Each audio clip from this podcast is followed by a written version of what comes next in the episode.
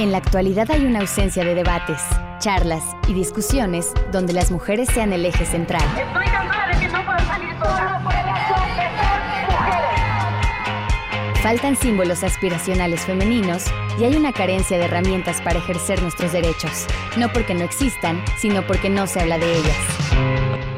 Hasta ahora. Hasta ahora.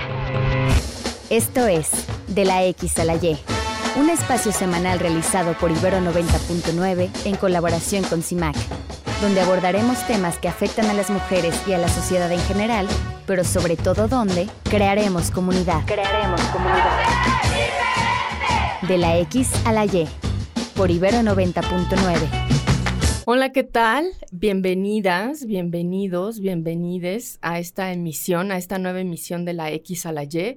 Eh, un espacio hecho por CIMAC Noticias e Ibero 90.9 para hablar de feminismos y derechos humanos de las mujeres. Yo soy Lisbeth Ortiz Acevedo, me pueden encontrar en las redes sociales como La Muy Libre y esta tarde eh, comparto micros con Diana, Diana Hernández Gómez, a quien me da mucho gusto darle la bienvenida y saludarla. ¿Cómo estás, Diana? Hola, Liz. Muy bien, muchísimas gracias por esa introducción y bueno, me da mucho gusto otra vez compartir el micrófono contigo. El día de hoy para hablar de un tema que, vamos a decirlo así, está en coyuntura, ¿no?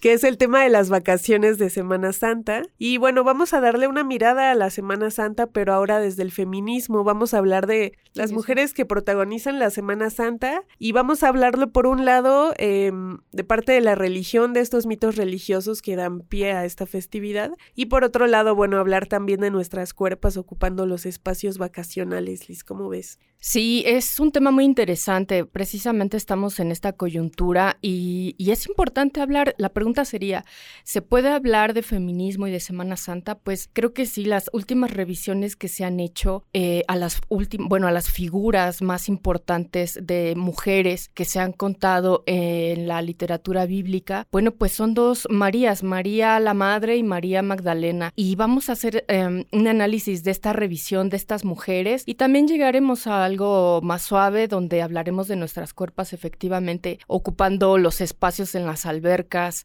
en, en, las playas, eh, bueno, ocupando el espacio que necesitamos. Eh, bueno, antes de de iniciar, bueno, quiero decirles que pueden encontrarnos eh, en el WhatsApp 5560 60 5571 y en el Twitter eh, arroba de la X a la Y. También pueden encontrar este audio, lo pueden encontrar en Google Podcast, Spotify y Apple Podcast eh, como de la X a la Y. Eh, nos escuchamos también en una retransmisión todos los jueves en Violeta Radio por el 106.1 de FM a las 10.30 de la mañana. Bueno, pues vamos a dar inicio con esta Semana Santa Feminista. Es importante hablar de estas dos mujeres y bueno, yo, yo lo pongo así porque durante las últimas décadas se ha producido un fuerte movimiento por parte de la recuperación de la figura de María Magdalena. Eh, eh, sobre todo de, feministas, de feministas que le están entrando también a la revisión de estos textos y lo están haciendo desde la perspectiva de género, historiadoras, historiadores que le están entrando al tema y están haciendo una reconstrucción de, de esta visión eh, pues antipatriarcal de los primeros siglos del cristianismo. Y lo hacemos también esta revisión desde una perspectiva laica, Mm, asumiendo que es un hecho que nos ha marcado profundamente a gran parte del mundo, eh, eh, principalmente eh, occidental. Y bueno, pues los textos fundacionales eh, son importantísimos porque nos determinan, porque son determinantes para, para toda nuestra construcción y nuestro desarrollo.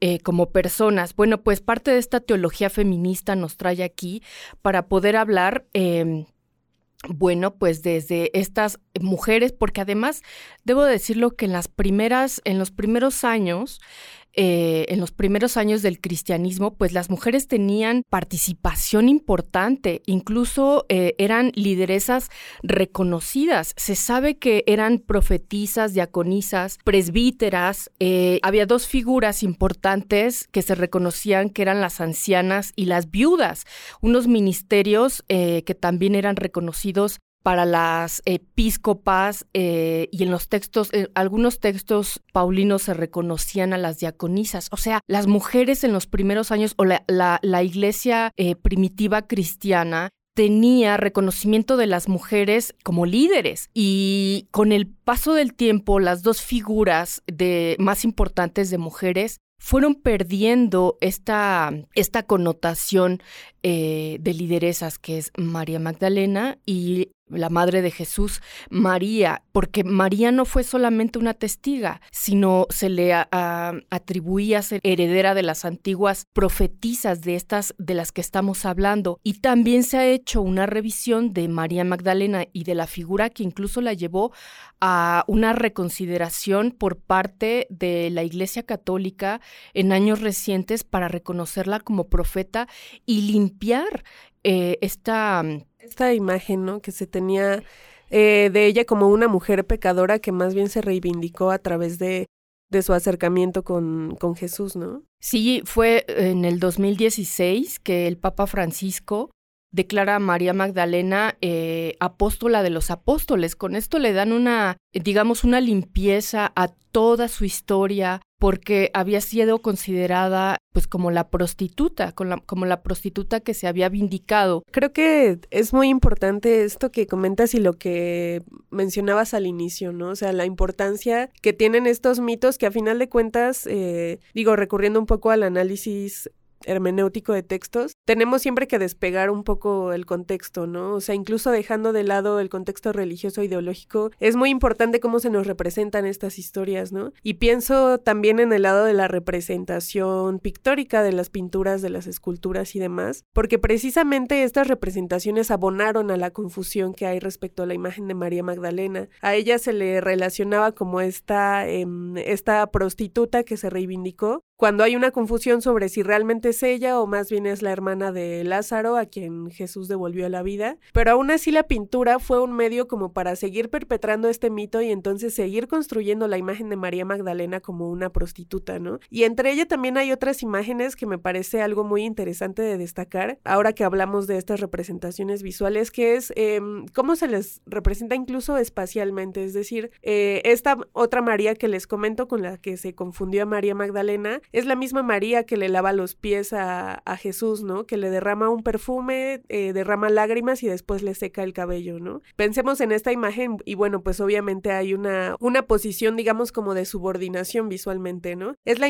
la misma imagen que se tiene, por ejemplo, con María que está al pie de la cruz, ¿no? Entonces, todas estas imágenes precisamente van replicando estas ideas eh, de las mujeres como personas subordinadas o como, pues sí, simplemente como eh, personas que aparecen en un segundo plano en esta historia de la religión, ¿no? Pero justamente lo que está haciendo esta, eh, esta revisión feminista desde la teología es reivindicarlas y decir, ellas tuvieron un papel diferente, ¿no? Incluso también em, en esta revisión que se hace de la Virgen María, eh, la madre de Jesús, se dice, bueno, ella dio su consentimiento, ¿no? Y al, al, analizar realmente los versículos donde se nos cuenta esa historia, se ve como en efecto María eh, comienza cuestionando, ¿no? Al ángel mensajero preguntándole, eh, pero, o sea, ¿de qué se trata esto, no? Quiero saber antes de realmente acceder y tomar una decisión que a final de cuentas, de acuerdo con el mito religioso, fue una decisión sumamente importante para el desarrollo de la historia, ¿no? Sí, y me parece que tendríamos también que darle el crédito a María porque tiene un proyecto personal. A partir de un proyecto personal, ella contribuye al cambio en la historia. Ella fue la que le da la carnalidad a, Jesús. Ella es la que lo concibe. Ella es la que le da la realidad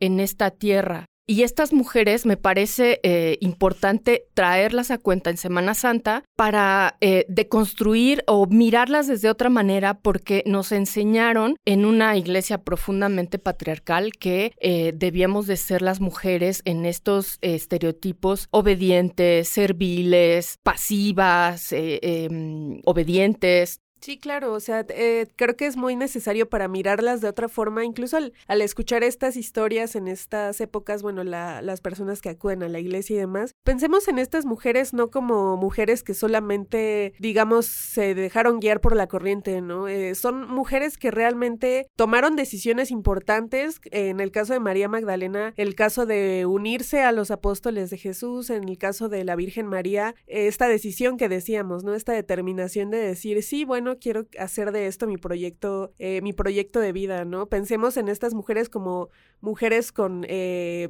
pues sí, con autonomía, con determinación, eh, que muy, de, o sea, desde su lado contribuyeron, ¿no? A, y que esto no, esta revisión no va en detrimento de las figuras actuales, sino es em, eso, vindicar el camino que tuvieron las mujeres en la actuación de esta iglesia primitiva. Y es importante porque hoy mm, sabemos que no hay ninguna situación que la Biblia mandate para que las mujeres no tengan un papel protagónico en la historia, eh, incluso para el sacerdocio. Entonces está fuerte el movimiento también desde ahí para las mujeres impulsar papeles protagónicos porque cambiarían ciertamente nuestras historias cuando eh, las revisiones no solamente sean a través de los hombres, sino que la iglesia también tenga otro tipo de visiones. Y sin duda las mujeres son y siguen siendo y seguirán siendo sumamente importantes en la iglesia, en la iglesia católica y en, y en todas, en todas las iglesias. Bien, pues llegó el momento de concluir este bloque. Te agradezco, Diana, por compartir este micro. Y bueno, recuerden que esto es de la X a la Y, un espacio hecho por CIMAC Noticias y por Ibero 90.9 para hablar de feminismos y derechos humanos de las mujeres. Yo soy Lisbeth Ortiz Acevedo, me encuentran como La Muy Libre y vamos a esta pausa musical y volvemos con otro tema combinación fatal, no queda nada. Y no me digan pavadas, prefiero morir a vivir con la boca cerrada. Y bueno, regresamos del corte, acabamos de escuchar la canción Libre, Atrevida y Loca de Rebecca Lane. Y les recuerdo que pueden enviarnos mensajes de voz o de texto a través de WhatsApp al teléfono 55 60 60 55 71 y también pueden encontrar, encontrarnos en Twitter como arroba de la X a la Y. Y eh, como les recuerdo, estamos aquí compartiendo el micrófono con Lisbeth Ortiz Acevedo. Eh, en el primer bloque hablamos, bueno, sobre las representaciones de las mujeres en la religión y ahora vamos a pasar, Liz, ¿qué te parece hablar sobre las representaciones de las mujeres, pero em, en esta temporada vacacional, ¿no? Donde sabemos que el calor, bueno, los días libres para irnos a la playa o cualquier otro lugar, eh, en estos otros lugares siempre nos acompañan, ¿no? Estas ideas, estos estereotipos y mandatos sobre nuestros cuerpos. Eh, entonces, ¿qué te parece, Liz, si comenzamos a hablar al respecto? Sí, qué importante poder tener eh, nuestras cuerpas en libertad en, en, los espacios públicos, ocupar eh, los espacios de forma tranquila y en paz con nosotras mismas. Eh, a veces es una pelea con nosotras mismas por querer encajar en estereotipos que nos llevan a, las marcas, eh, eh, la sociedad, impuestos. Ponle el responsable que quieras, pero permitimos que traspasen y nos llevan a sentirnos mal con nuestra corporalidad. Eh, incluso si tú vas a comprar un traje de baño, además de que ya son carísimos, eh, tan poca tela y son carísimos, lo cierto es que están determinados para cierto tipo de cuerpos. O sea, los bikinis eh, ni siquiera los puedes utilizar en todas las tallas, aunque ya hay tallas que les llaman super size o plus size o estas, estas otras tallas que están intentando disque revolucionar el mercado. Lo cierto es que la normativa nos lleva a querer encajar en cuerpos muy pequeños y qué ganas de disfrutar la playa o lo que sea, Acapulco en la azotea, disfrutarlo con nuestras cuerpas en paz. Sí, e incluso también, eh, digo, si ya no nos alcanzó como a nosotras para salir de la ciudad, Incluso también quedarse aquí en la ciudad y vivir el calor que está haciendo en la Ciudad de México también implica eso, ¿no? Porque pensemos en las telas que tenemos que usar, ¿no? en que de pronto a lo mejor una se juzga en el espejo y dice, ay, es que a lo mejor con este short o con este vestido mis piernas se ven muy grandes o, o mi cintura no se ve bien o me veo muy apretada. O sea, todo eso también eh, determina, ¿no? Como estas formas en las que nosotras vamos a salir vestidas. Si decidimos ponernos al final un pantalón para cubrirnos y evitar este tipo de, pues, de sensaciones de vergüenza que, que nos produce. O sea, ¿cómo lidiamos con el calor, con eso, no? O sea, ¿cómo dejamos que esas imposiciones sobre nuestros cuerpos eh, determinen esas, hasta esas decisiones mínimas de qué me voy a poner hoy y cómo eso va minando poco a poco en nuestra seguridad, ¿no?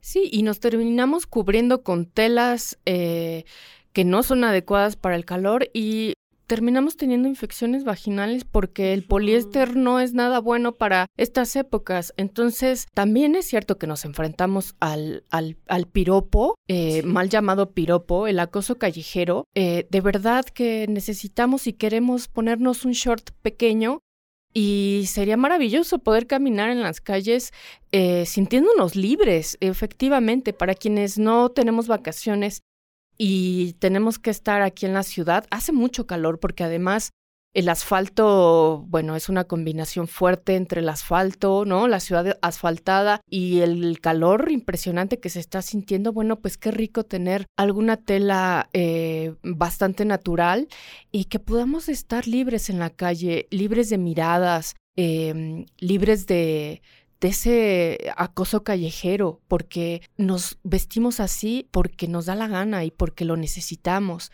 y porque tenemos derecho a ocupar el espacio público de esta manera. Sí, y claro, eh, creo que todas tenemos o hemos atravesado desafortunadamente por situaciones de acoso y yo siempre recuerdo una, una sensación de certeza muy grande que tuve una vez que pues me regresé a, a encarar a quienes me estaban acosando, ¿no? Eh, y recuerdo que la certeza que tuve fue, o sea, ahora me siento más valiente para, eh, para hacer esto, ¿no? Para regresarme y, y, encarar a cualquier persona que sienta yo que está agrediendo mi intimidad. O sea, creo que también podemos recordar esto, ¿no? Y, o sea, yo siento que ha cambiado un poco, o se ha transformado un poco eh, la normalización que teníamos respecto al, al acoso. Obviamente, no voy a decir que en todo el país, ni mucho menos, pero... O sea, sí siento que ha habido como, gracias al, al impulso del movimiento feminista, eh, gran parte de la, de la sociedad o, cierta parte ya es consciente como de decir, bueno, no, no le voy a acosar, ¿no?